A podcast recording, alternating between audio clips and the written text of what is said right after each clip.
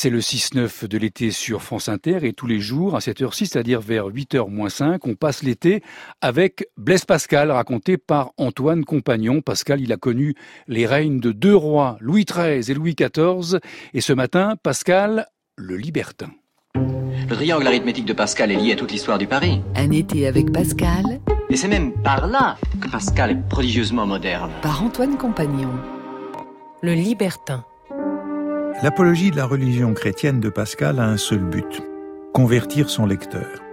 Le destinataire, ce sont les libertins, même si le mot n'apparaît pas dans les pensées. Le milieu des amis que Pascal a fréquentés durant sa période dite mondaine, comme le chevalier de Méré ou Damien Miton, cités dans les pensées.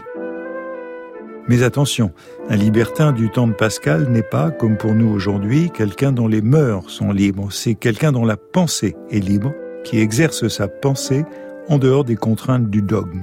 C'est un libre penseur. La première des libertés est pour lui la liberté de conscience, l'indépendance de la pensée par rapport à la religion et la morale chrétienne. Méré et Miton sont des hommes du monde, des honnêtes hommes, des praticiens et aussi des théoriciens de l'honnêteté, c'est-à-dire de l'art d'être heureux et de rendre heureux ceux qui vous entourent. Ils partagent avec Pascal cette prémisse des pensées. Nous recherchons le bonheur. Pascal s'intéresse peu à l'autre versant du libertinage, le libertinage savant, plus dangereux pour le dogme. Maniant l'esprit critique, les érudits contestent, au nom de l'histoire et de la philosophie, les vérités du christianisme, telles l'incarnation, la Trinité, l'Eucharistie. C'est tout juste si Pascal mentionne la chronologie chinoise, fait allusion aux contradictions des évangiles sur la généalogie du Christ, ou résume les objections des athées. Quelle raison ont-ils de dire qu'on ne peut ressusciter? Quel est plus difficile De naître ou de ressusciter? Que ce qui n'a jamais été soit ou que ce qui a été soit encore? Est-il plus difficile de venir en être que d'y revenir? La coutume nous rend l'un facile, le manque de coutume rend l'autre impossible. Populaire façon de juger. La discussion avec les mondains est plus serrée. Le moi est haïssable. Vous, Miton, le couvrez. Vous ne l'ôtez point pour cela. Vous êtes donc toujours haïssable. Pascal ébauche ici un dialogue imaginaire avec son ami libre-penseur. Il lui reproche de ne point renoncer véritablement à l'amour-propre, mais de se contenter de le dissimuler sous l'altruisme.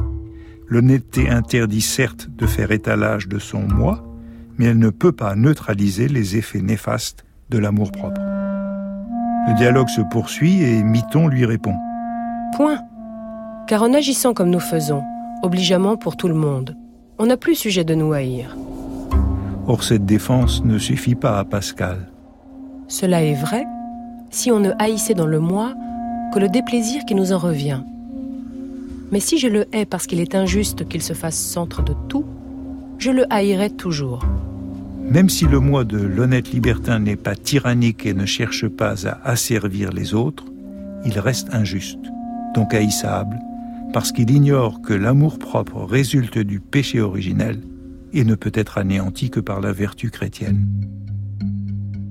Miton voit bien que la nature est corrompue et que les hommes sont contraires à l'honnêteté. Écrit encore Pascal. Mais il ne sait pas pourquoi ils ne peuvent voler plus haut.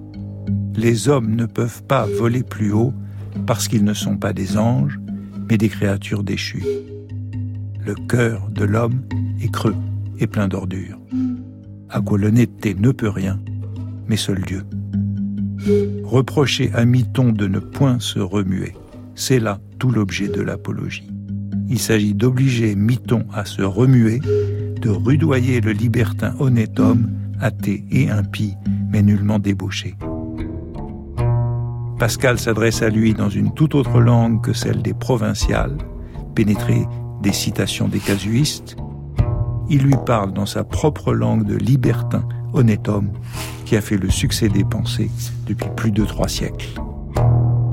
Un été avec Pascal par Antoine Compagnon, réalisation Anne Weinfeld et les textes sont lus par la comédienne Marie-Sophie Ferdan.